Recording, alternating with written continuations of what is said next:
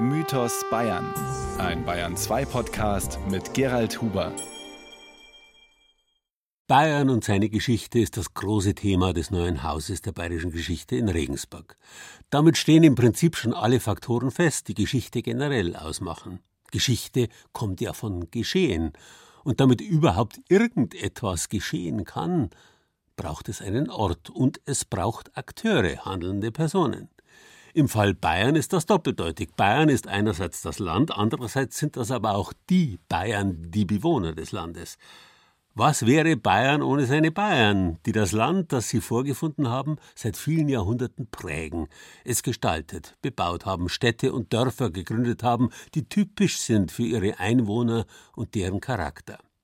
Was wiederum aber wären die Bayern ohne Bayern, ohne das Land, die Landschaften, die Alpen, die Mittelgebirge, die sanften Flusstäler, die wiederum die Menschen geprägt haben. Das eine bedingt das andere.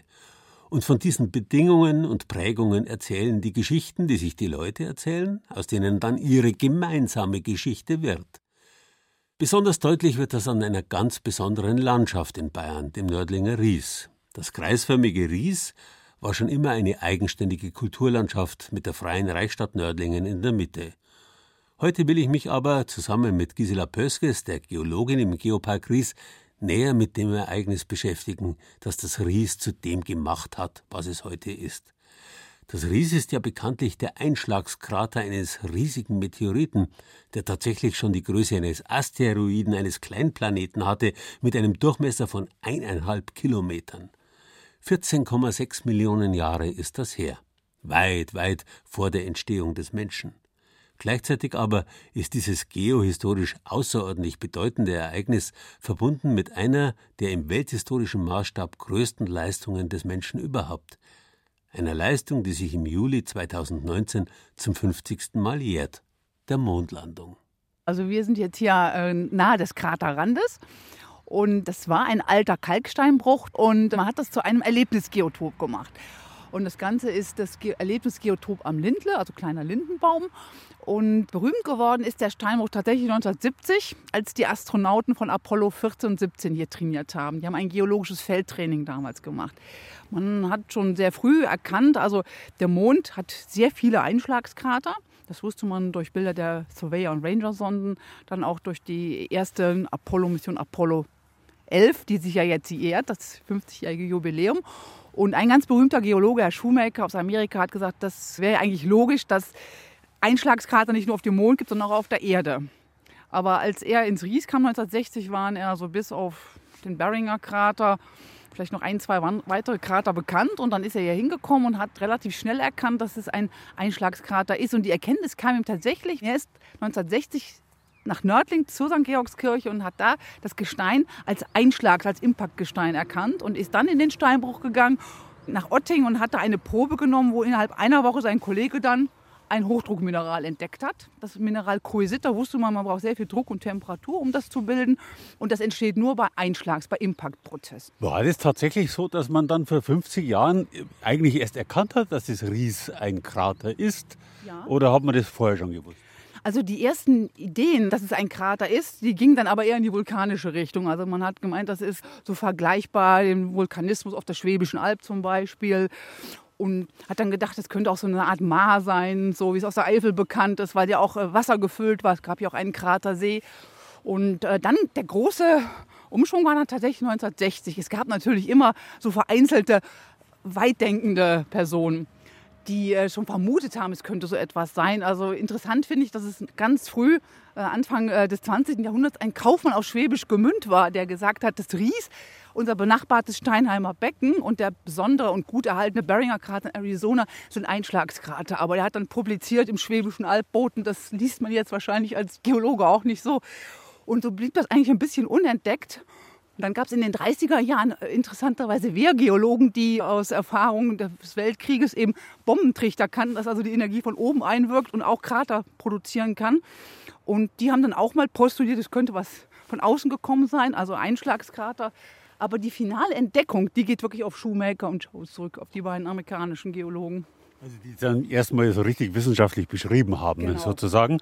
Und ich kann mich dann erinnern, tatsächlich, wie das in den Zeitungen standen, dass die amerikanischen Astronauten hier trainiert haben. Aber äh, dann habe ich mir immer gedacht, wenn ich später dann ins Ries gefahren bin, so richtig wie am Mond schaut es hier ja doch nicht aus. Ich meine, das fängt schon mal bei den Pflanzen an und so weiter. Was kann man denn hier trainieren, bitteschön? Ja, das stimmt. Also die Ähnlichkeiten äh, des Rieskraters mit Mondkratern sind jetzt auf den ersten Blick äh, erstmal schwer nachzuvollziehen.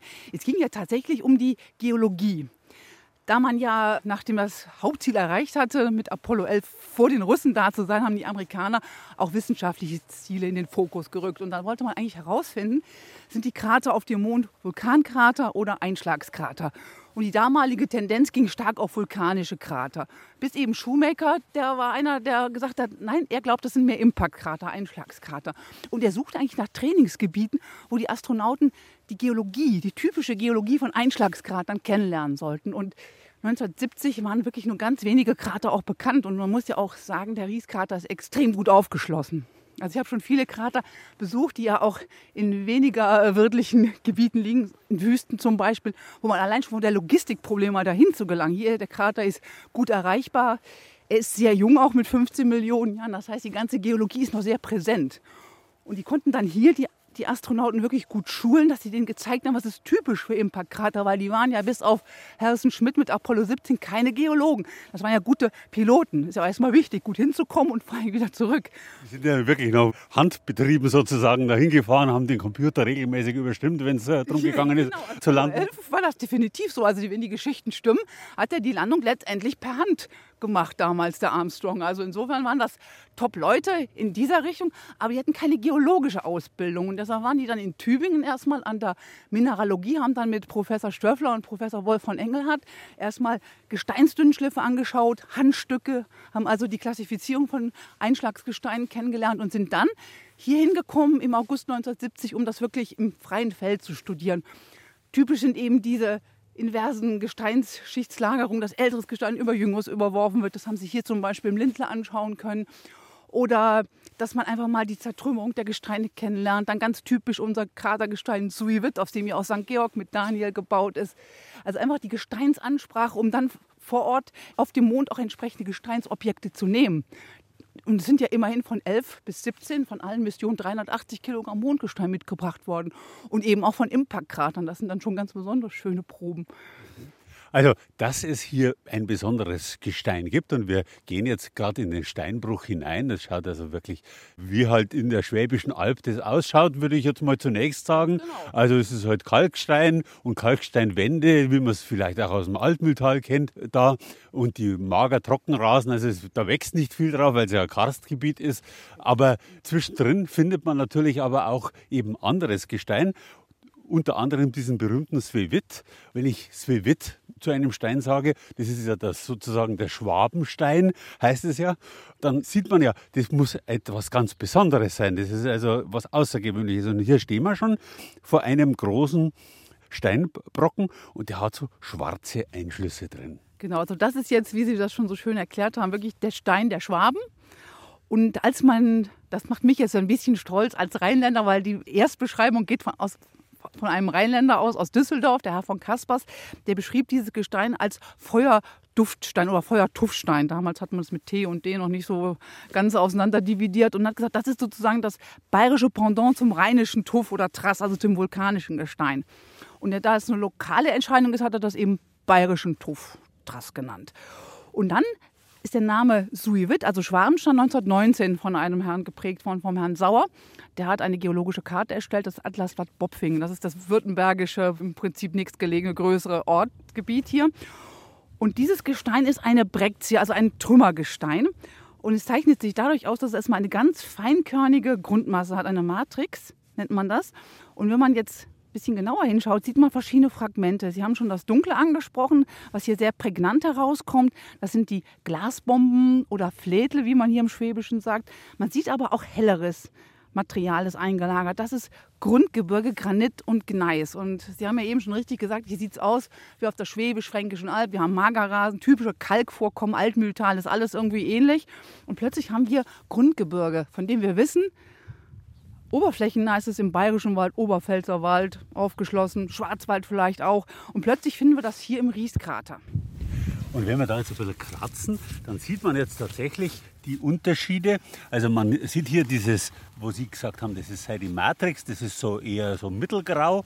Und dann kommt tatsächlich ein richtiger Granit raus, so wie man es kennt, meinetwegen aus der Münchner U-Bahn, so ungefähr schaut der Granit dort aus. Und die Frau Pöskes hat natürlich einen Hammer dabei. Als Geologin muss man immer einen Hammer immer, dabei Immer, ja, ganz wichtig. Also der, der Geologenhammer, der ist sozusagen unser wichtigstes Arbeitsutensil.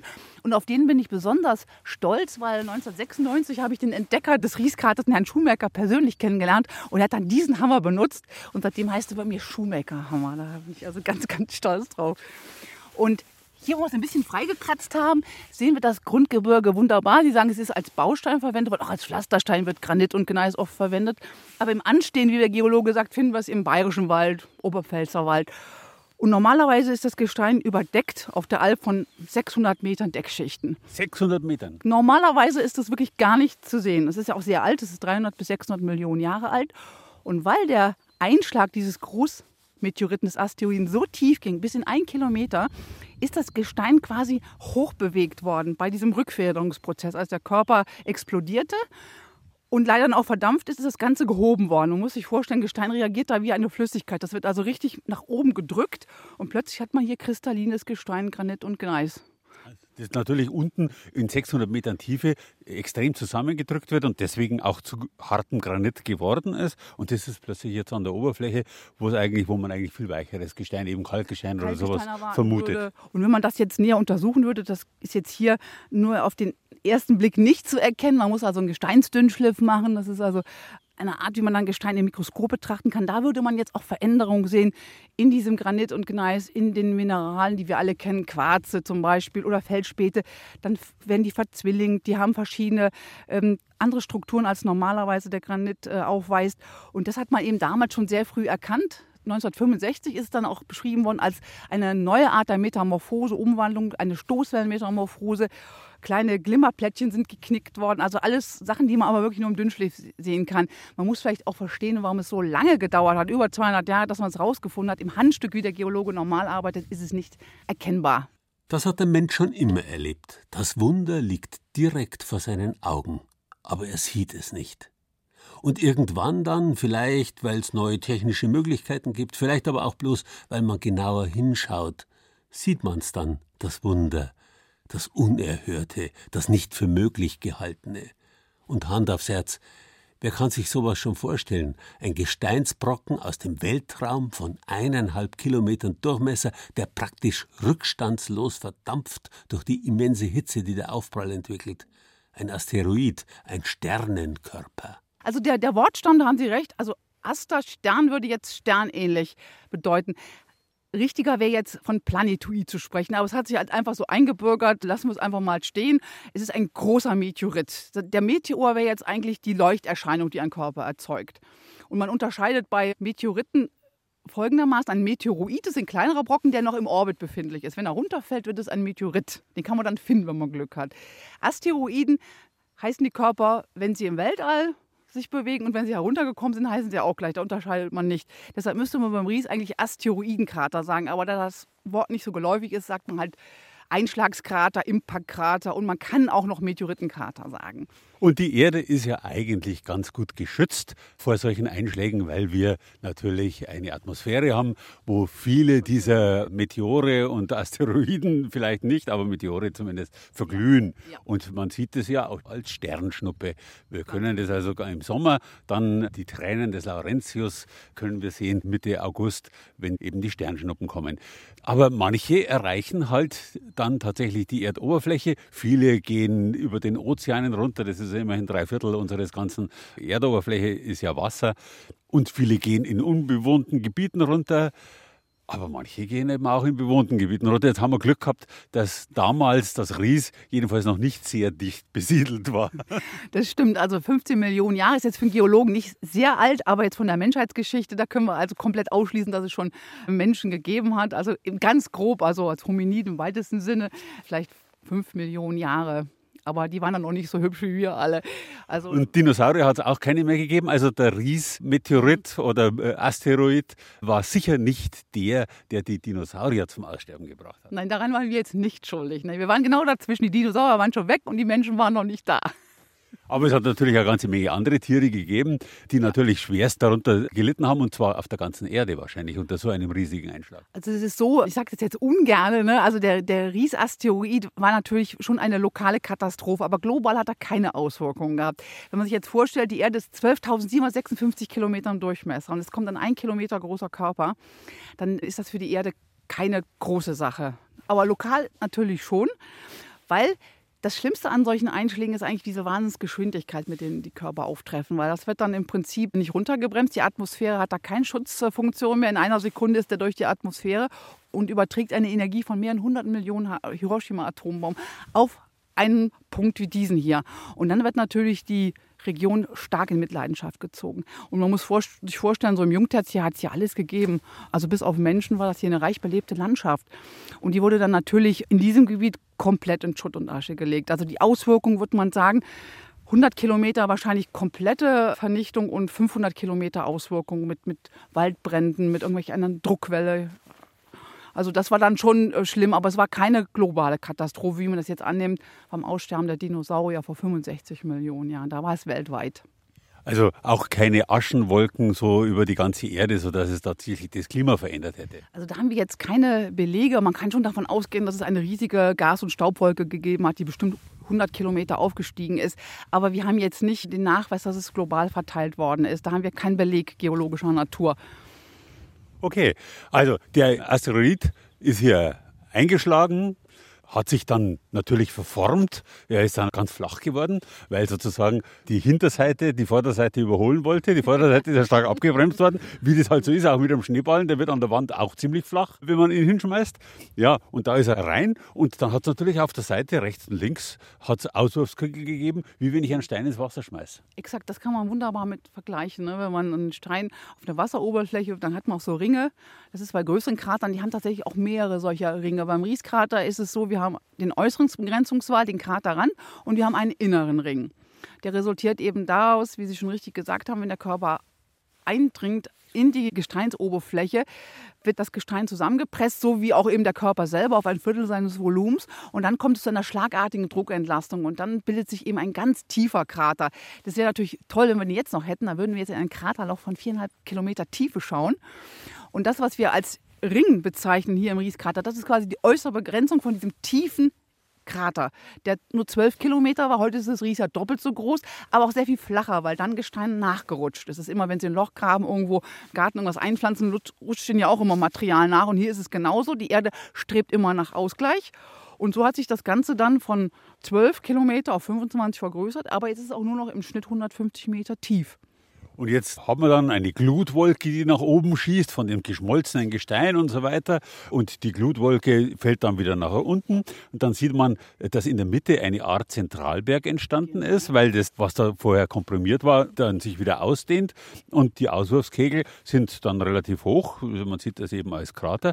Und dann das war nach einer Minute und dann Ende der Kraterbildung und Ablagerung des Swewitz nach zehn Minuten wenn ich mir vorstelle, mhm. ich fahre mit dem Auto gegen die Wand oder ich schmeiße, ich schmeiße einen Schneeballen ja. an die Wand, ja, dann ist das eine Sache von naja, ein paar Millisekunden, wo der Schneeballen zerplatzt. So ist es. Mhm. Oder wenn ich einen Stein ins Wasser schmeiße, da gibt es Wellen.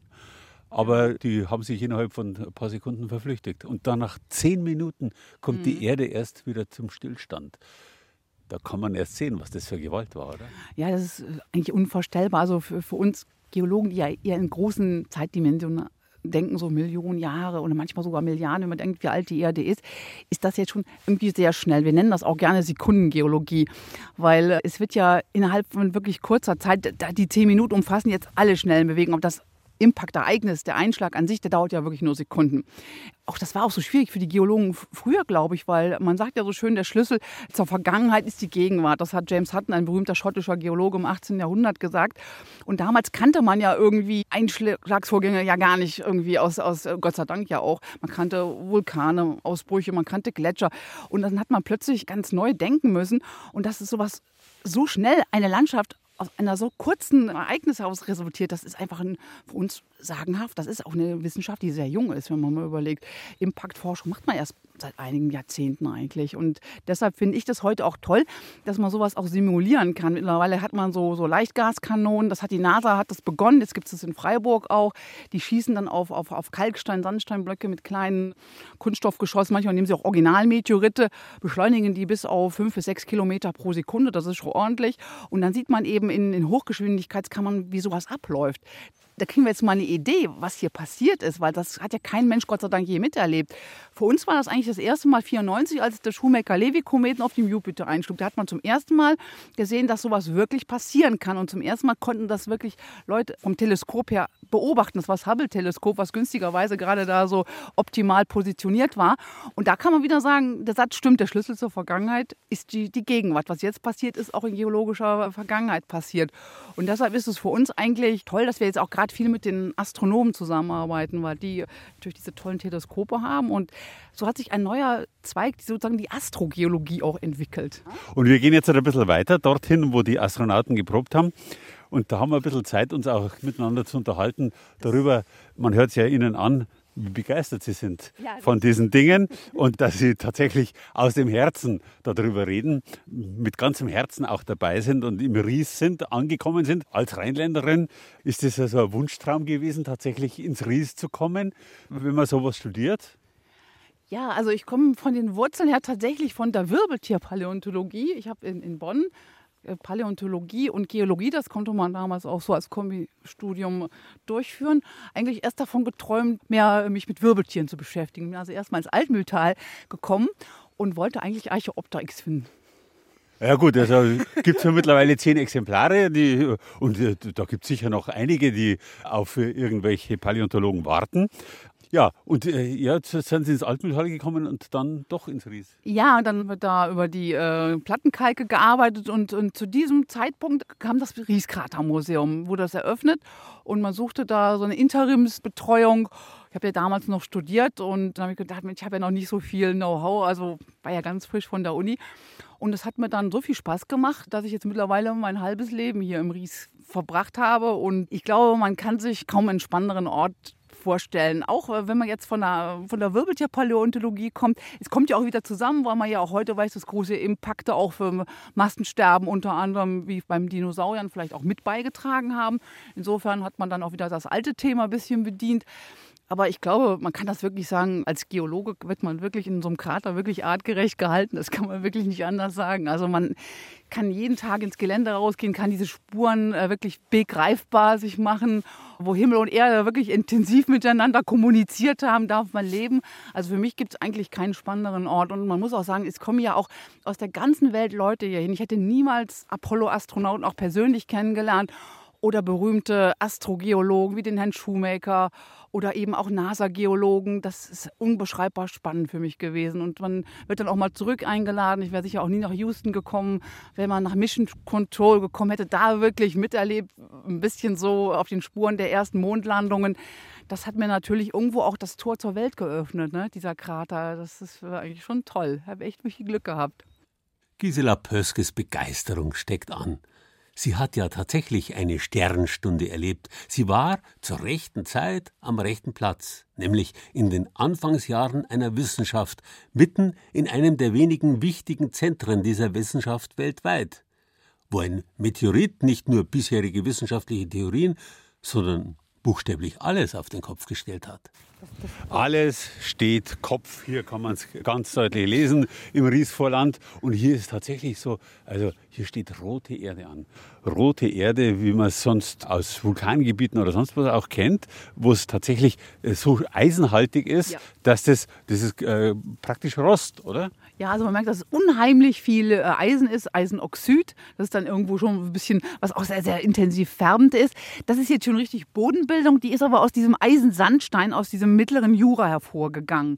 Ne? Sieht man da oben auch, das ist ja schon fast so ein bisschen ockerfarben und hat auch dieses teilweise haselnussbraune, also wunderschöne Farbe eigentlich. Deshalb nennt man auch diese Gesamtheit, diese Auswurfmassen die bunte Brekzie, weil alles so wahnsinnig farbintensiv ist. Eine Mixtur von allen Gesteinen, die vor dem Einschlag eben vorhanden waren.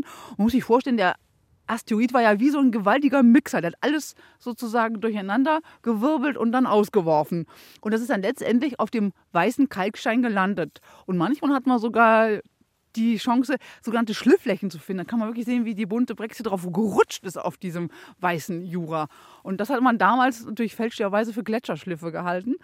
Aber man hat halt immer versucht, ein Phänomen mit einer Theorie zu erklären, die man irgendwo auch kannte. So das Ganzheitliche, dass man also diese Gletscherschliffe erklären konnte, die bunten Gesteinsmassen in Suivit, das hat eben Schumacher geschafft durch diese Hochdruckmineralnachweise. Okay, und jetzt halt hier mhm. sieht man, wenn man jetzt ein bisschen rumhaut, was. Genau. Also, da hören wir jetzt, das ist ein richtiger Kalk der jetzt eingelagert ist in diesem bräunlichen. Das ist auch richtig schön durchgemischt, weiß, weiß in so einer braunen Matrix. Und das ist eben das, was, was die bunte Brexit letztendlich auch ausmacht. Alles eckig vermischt, das sind eckige Fragmente, um das zu unterscheiden vom Konglomerat, da ist ja alles gerundet. Und die eckigen Fragmente, die schwimmen dann in einer bunten Masse.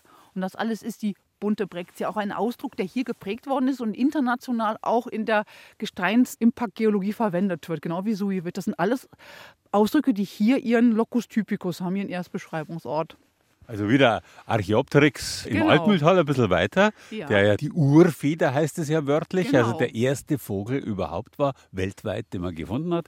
Genauso ist es hier. Der mhm. Schwabenstein, genau. den gibt es auf der ganzen Welt, überall wo Krater sind und im ganzen Universum, wenn man so will, muss es den geben.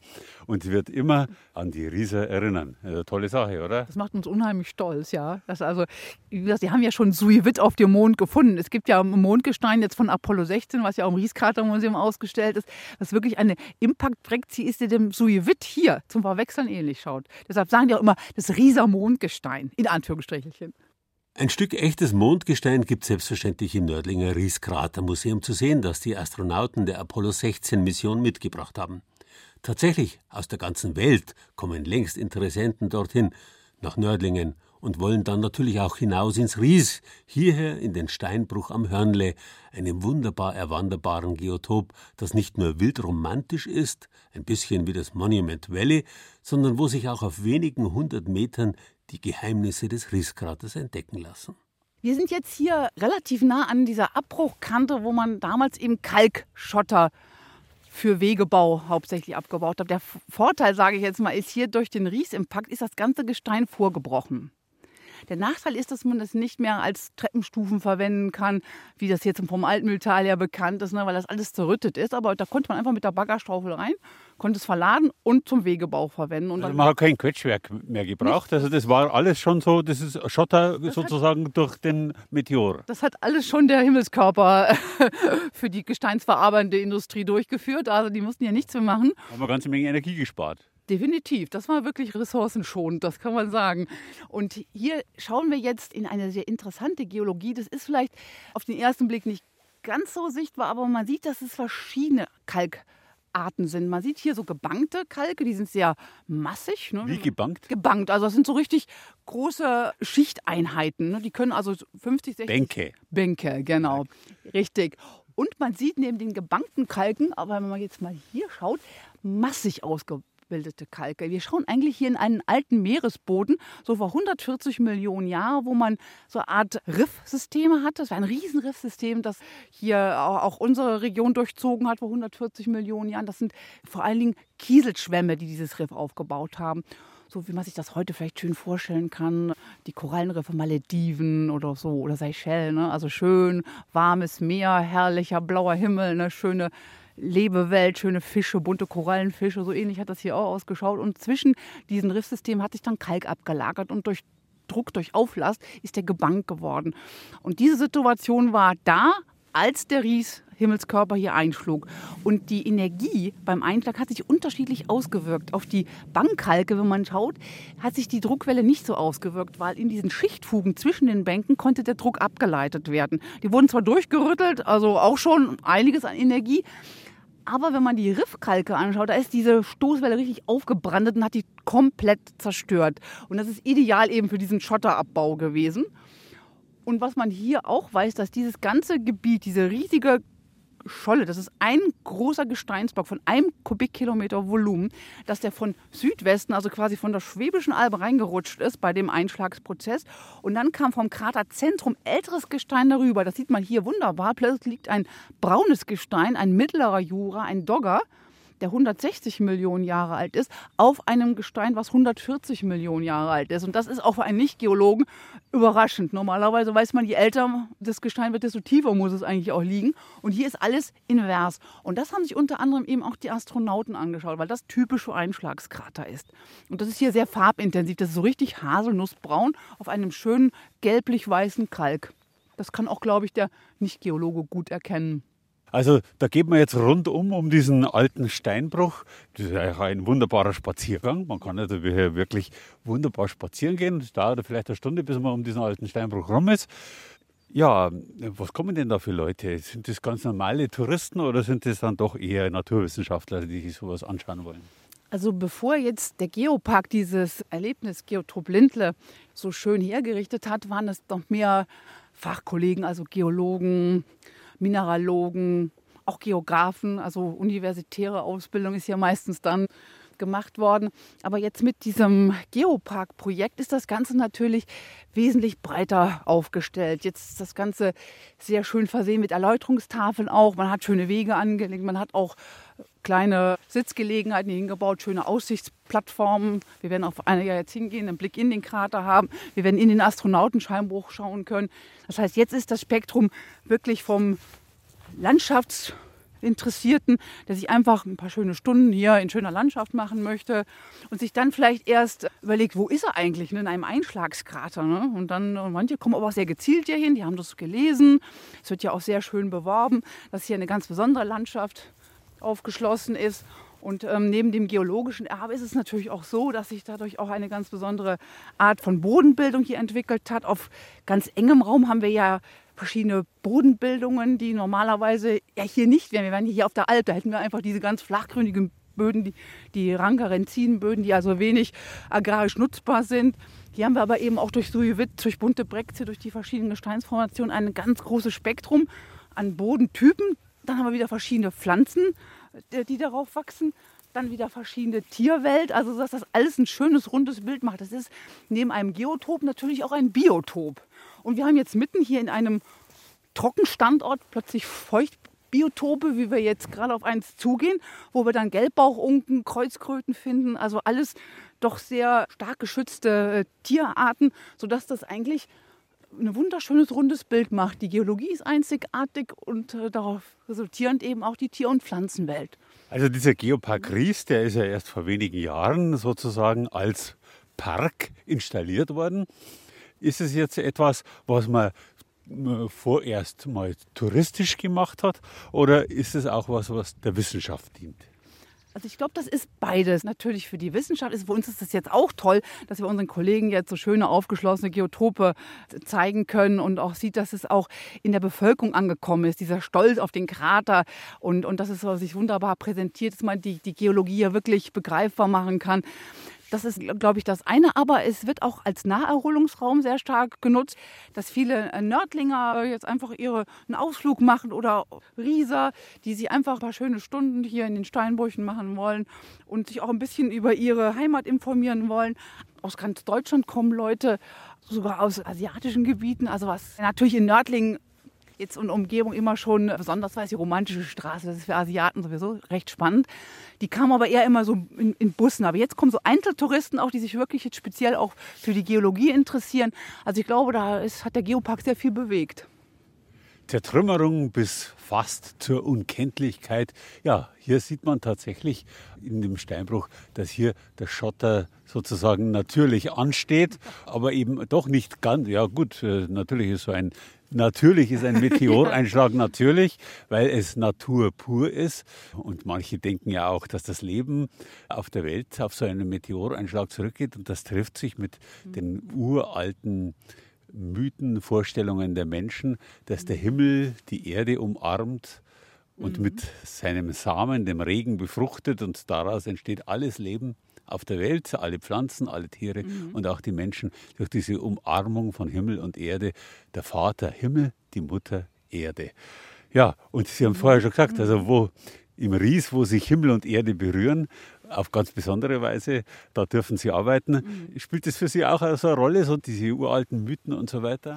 Doch, eigentlich schon. Mich interessiert das jetzt privat auch sehr, diese alten Mythen.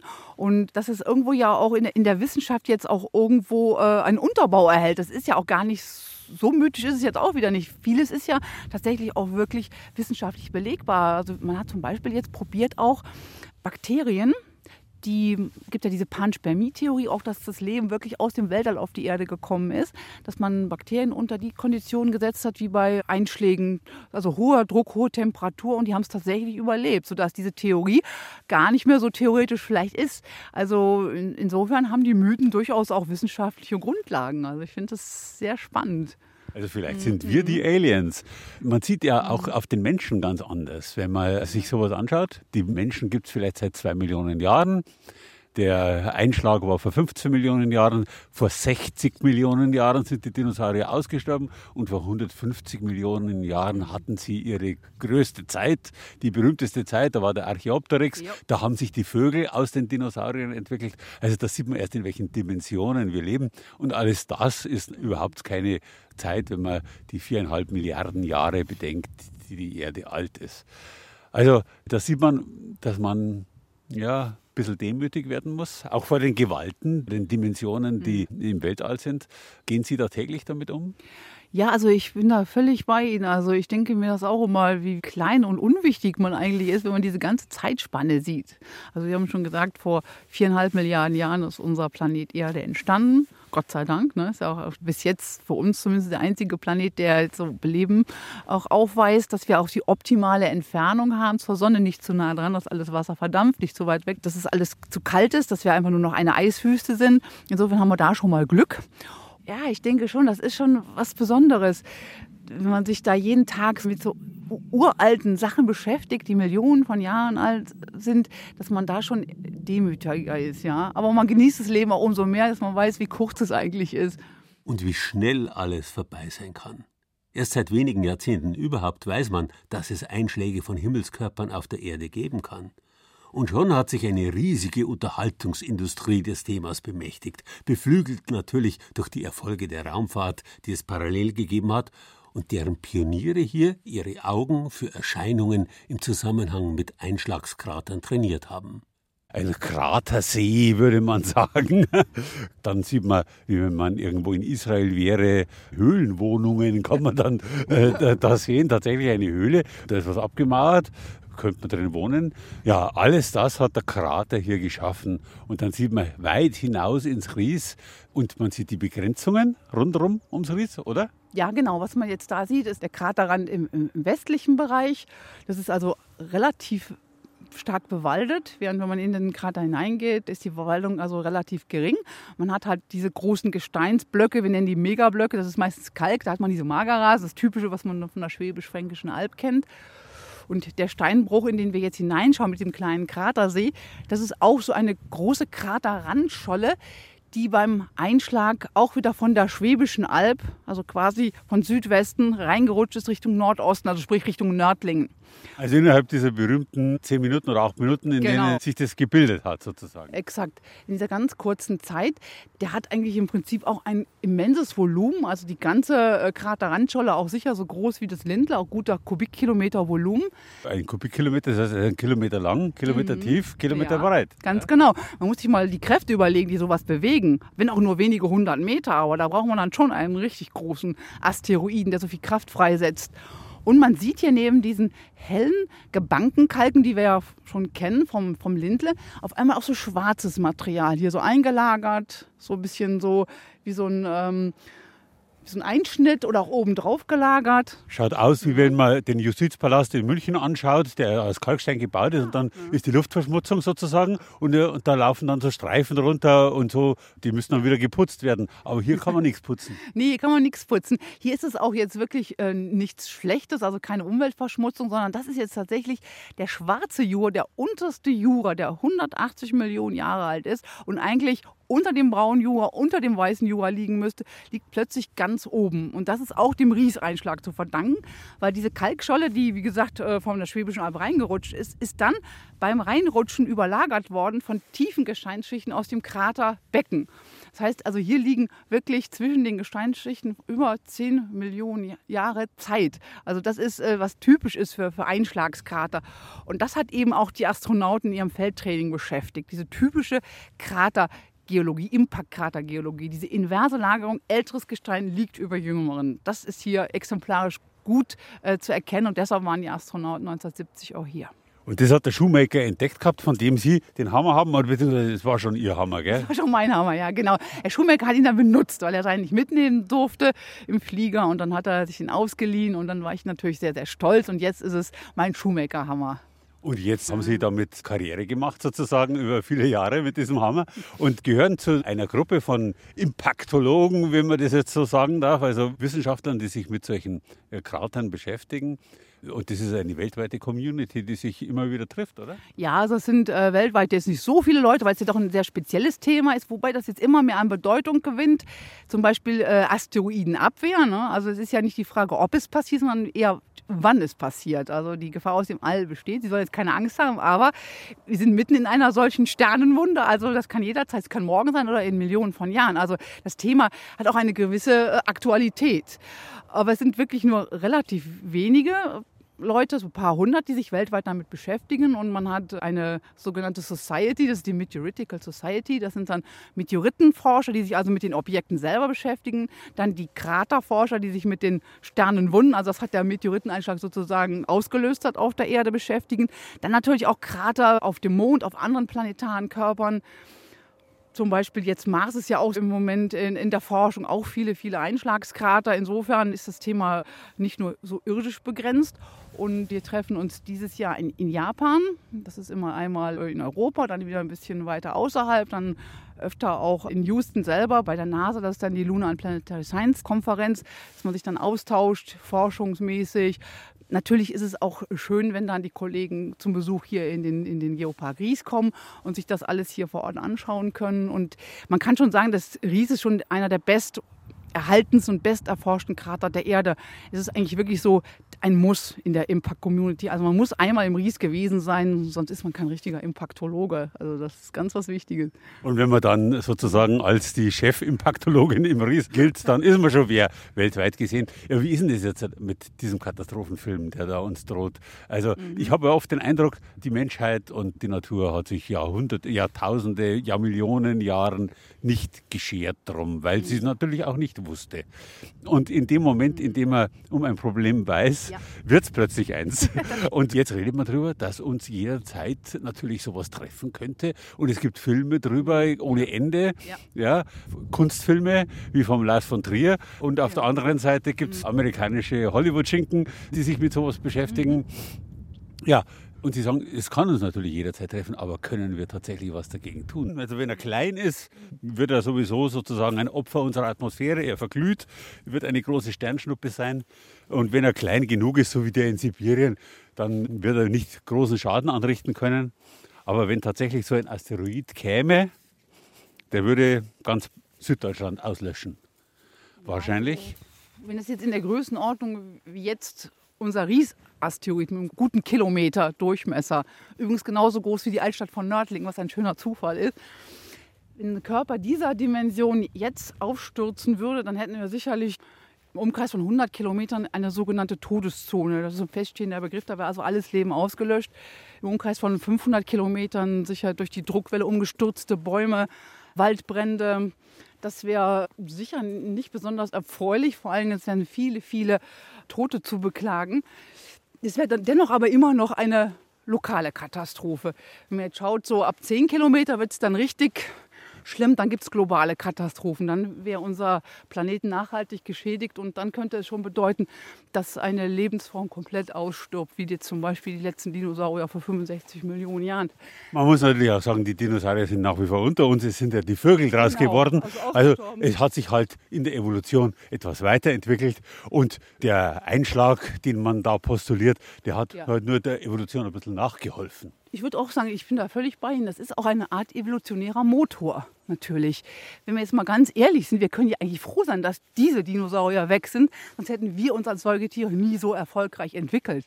Muss man ja auch ganz klar sagen. Insofern, auch hier im Ries, wenn man das jetzt mal rein von der Wissenschaft betrachtet, wir hatten hier vorher kein Wasser. Das war ja ein Einschlag in ein Festlandsgebiet.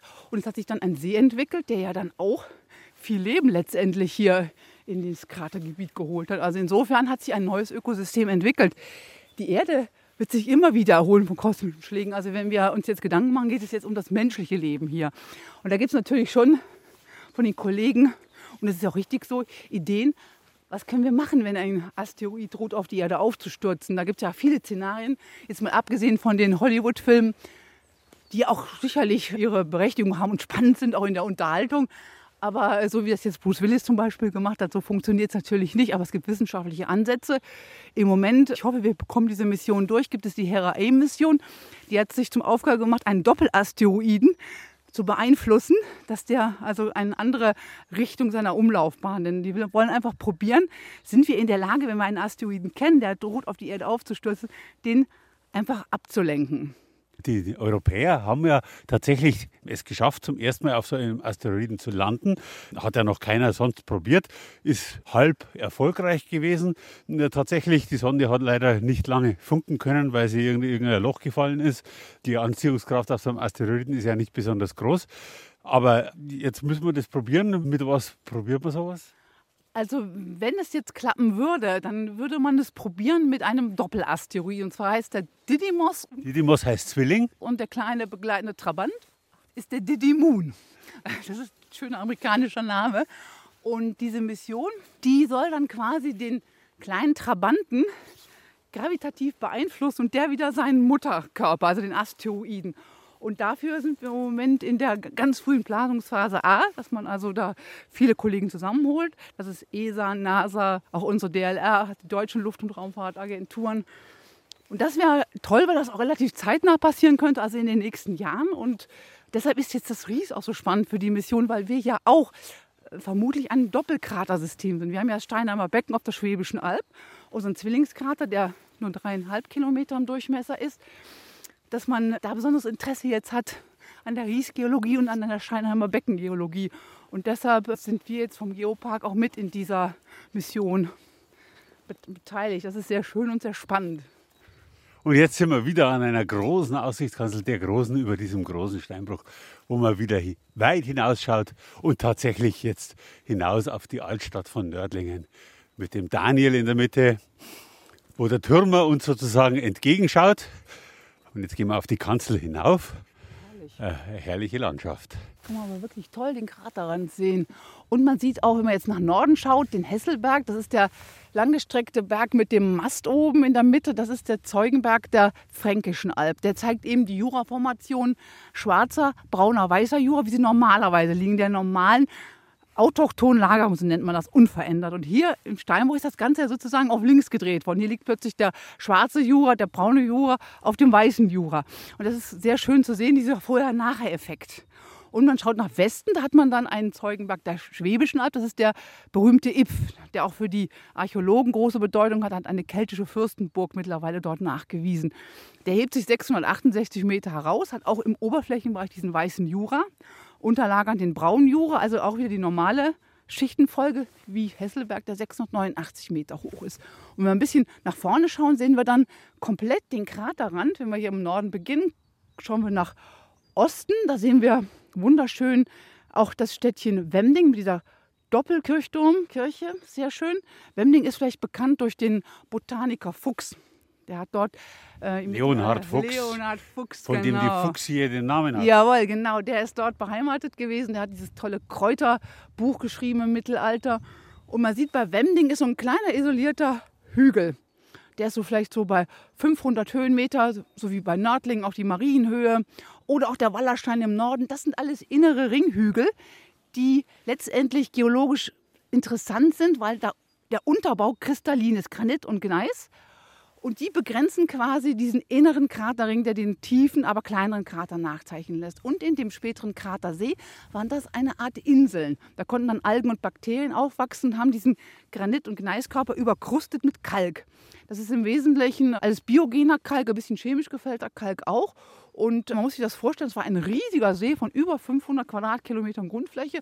Und dann auf diesen Inselchen haben dann Pelikane und Flamingos gebrütet. Das war sehr viel wärmer als heute und sicherlich auch recht idyllisch nach der Katastrophe. Herrlich, wenn man sich das überlegt, ja. ja. Nach der. Katastrophe. Mhm. Wir haben jetzt mal eine kurze Pause gemacht von der Katastrophe, die uns drohen könnte. Jetzt werden wir mal ein bisschen philosophisch. Mhm. Angenommen, es würde hier ein 10 Kilometer Asteroid mhm. einschlagen, eine mhm. weltweite Katastrophe. Ja. Ja, dann könnte die Menschheit aussterben. Ja. ja. und wir haben aber gesagt, das ist dann vielleicht bloß ein Motor für die Evolution. Vielleicht kann ja noch, noch mehr entstehen. Ja, also wenn man das jetzt mal ganz ohne jetzt unsere menschliche Sichtweise betrachtet, es geht mit der Erde immer weiter. Das ist definitiv die gute Nachricht. Solche großen Asteroideneinschläge, dass die Erde irgendeinen Schaden nehmen würde, die gibt es nicht. Also wir wissen, der größte Asteroid ist die Vesta mit 530 Kilometern Durchmesser und der geht nicht auf Kollisionskurs, dieser Asteroid. Und alles andere ist kleiner. Also es gäbe nichts, was uns wirklich für die Erde, für den Planeten gefährlich würde. Aber alles, was so in der Größenordnung Dinosaurier, Killer, wie das immer so gern äh, ja, postuliert wird, ist mit 10 Kilometern, das hätte wirklich globale Auswirkungen. Das könnte tatsächlich dann eine Lebensform wie auch leider uns Menschen auslöschen. Aber, Aber, es kommt immer was Besseres nach. Es könnte auf jeden Fall, ich meine, wenn wir die Dinosaurier nehmen, da wollen wir mal ausgehen, davon ausgehen, dass was Besseres nachgekommen ist. Wenn man, wenn man, und wenn man sich mal vorstellt, äh, aus, de, aus solchen Typen wie dem Tyrannosaurus Rex ja. haben sich letztendlich Nachtigallen entwickelt. Ja, also diese Vorstellung ist ja durchaus jetzt auch auf wissenschaftliche Füße gestellt, dass letztendlich das, was jetzt über uns so fliegt, die Vögel letztendlich die Dinosaurier sind. Insofern hat sich das durchaus schön weiterentwickelt, definitiv. Also, also da wäre vielleicht auch eine Weiterentwicklung für uns Menschen drin. Und äh, wie sehen Sie vor diesem Hintergrund eben diese, ja, Nervosität, dass wir Menschen möglicherweise den Ast absägen, auf dem wir sitzen und so weiter. Mhm. Nehmen wir uns da nicht vielleicht ein bisschen zu wichtig? Ja, also definitiv. Also wenn man in so einem Krater lebt, dann kriegt man schon eine andere Sichtweise, weil wenn man denkt, wie schnell sowas gehen kann, so ein, so ein Asteroideneinschlag innerhalb von Sekunden wird hier eine ganze Landschaft ausgelöscht, da haben wir ja erstmal sogar keinen großen Einfluss drauf. Also noch jedenfalls nicht. Ne? Und stellt sich da wirklich die philosophische Frage, äh, ja, ich hatte letztens mal eine Führung, auch da einer gemeint, ja, sollen wir überhaupt da eingreifen? Ist das nicht ein ganz normaler Prozess, dass was kommt und was geht? Die Frage ist natürlich auch berechtigt. Ne? Äh, also klar, als Mensch möchte man natürlich den, den Planeten Erde auch weiter besiedeln, auch für die, die Nachkommen natürlich. Aber ähm, ja, das ist äh, ja schon eine philosophische Frage. In der Tat schwer zu beantworten.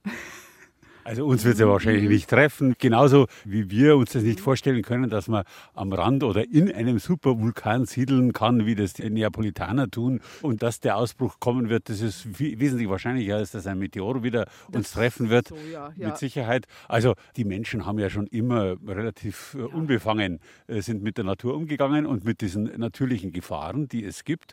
Ja, und äh, man muss sich am mhm. Leben freuen, an dem Leben, das man hat, täglich, oder? Genau so ist das. Und außerdem würde ich jetzt sagen, wir Rieser, wir Rieslinge hier im Krater, wir sind ja im Prinzip jetzt an einem sicheren Ort. Wir hatten ja eigentlich auch unseren Einschlag und ich hoffe, dass es jetzt nicht unbedingt nochmal genau dieselbe Stelle trifft. Also die Statistiken würden zwar vielleicht auch belegen, dass es sowas schon auch gibt, so Einschläge tatsächlich an dieselbe Stelle.